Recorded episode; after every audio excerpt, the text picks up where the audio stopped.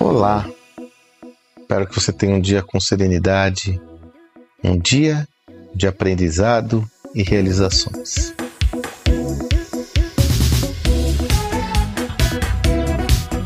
A Motorola já foi uma das empresas mais inovadoras do mundo. Basta dizer que ela foi uma das precursoras da telefonia móvel e, por que não dizer, a empresa que democratizou aquilo que conhecemos como uma verdadeira febre, que foi o celular. Os seus celulares e modelos ultramodernos para a época, como o StarTAC, se transformaram em febre e foram responsáveis pela democratização da telefonia móvel em todo o mundo. Pois no final dos anos 80, os líderes da Motorola tiveram uma visão de que a rede clássica de celulares, na época 3G, com antenas e, toda, e todos os seus equipamentos capazes de interligar é, as pessoas em torno de uma rede de celulares, essa estrutura não seria capaz de atender a regiões longínquas, porque o investimento para sua construção seria muito alto para regiões mais afastadas. Tendo em vista essa tese, a empresa constituiu uma empresa, uma outra empresa chamada Iridium, que basicamente foi desenvolvida para implantar uma grande rede de satélites.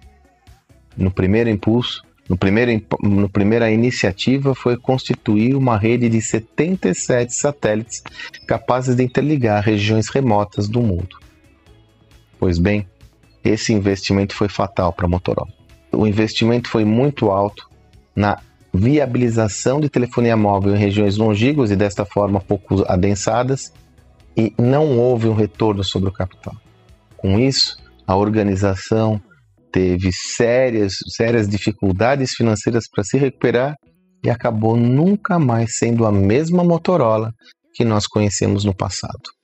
Esse exemplo, que inclusive é citado naquele livro excelente, Organizações Exponenciais, de Salim Ismail, Peter Diamandis, o pessoal da Singularity University, é, esse exemplo acabou é, sendo é, traduzido numa terminologia, num termo, num conceito que ficou conhecido como Momento Iridium. O momento Iridium é utilizado para mostrar um dos grandes riscos que nós temos atualmente e se vale do exemplo da Motorola como referência. Qual é esse risco? Pensar esse novo mundo com a cabeça antiga. Pensar o velho no novo. A Motorola foi incapaz de entender que haviam outras tecnologias mais modernas que eram capazes de suportar as redes de telefonia móvel sendo capaz de ter esse entendimento sobre a evolução da tecnologia, ela recorreu a uma tecnologia antiga, já existente, que não tinha a mesma portabilidade do que as novas tecnologias. Quem contou essa história sobre o momento Iridium foi o Sérgio Alexandre, meu querido amigo, é um dos profissionais mais talentosos que eu conheço, um consultor incrível. Da, na, agora, essa semana, um encontro com os nossos participantes da nossa imersão.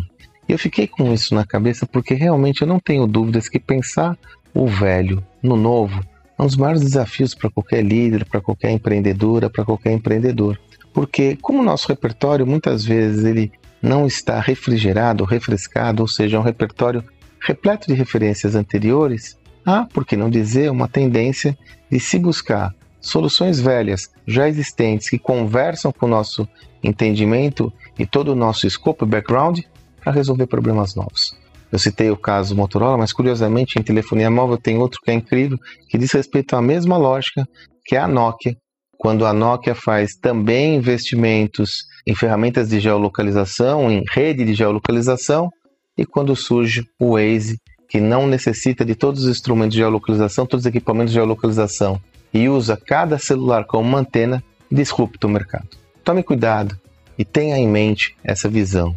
Não caia no risco de pensar com uma cabeça velha esse novo mundo, o velho no novo.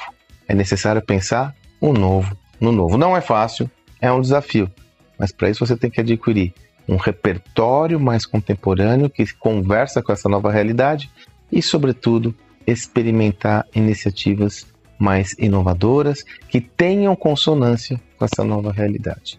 Não é nada fácil, mas é o caminho porque os ciclos de obsolescência são cada vez mais breves e temos que fugir dessas armadilhas. Espero que você tenha um excelente dia e até amanhã.